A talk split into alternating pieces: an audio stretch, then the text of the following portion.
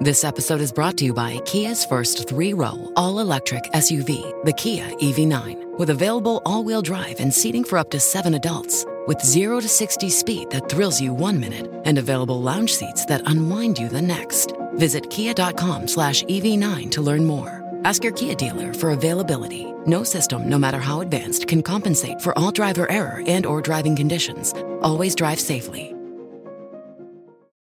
Bonjour à toutes et à tous. L'un des projets portés par l'Union européenne dans sa stratégie digitale est de développer un double numérique de la Terre pour simuler les effets du changement climatique et tester différentes solutions. De quoi parle-t-on concrètement? Eh bien, c'est ce que je vous propose de voir dans cet épisode.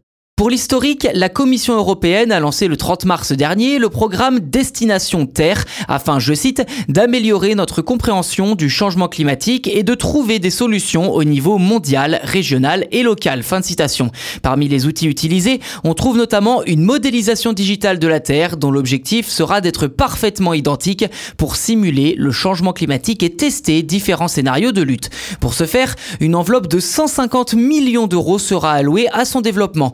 D'ici la fin 2024, le système final dit Destiny comprendra une plateforme de services centrale gérée par l'Agence spatiale européenne. Elle fournira des outils, des applications et des services d'aide à la décision fondés sur un système informatique hébergé sur un cloud, je cite ouvert, flexible et sécurisé. Le tout s'appuiera également sur des données scientifiques du programme Copernicus, complétées par d'autres sources comme euh, les données environnementales fondées sur des capteurs ou les données socio-économiques.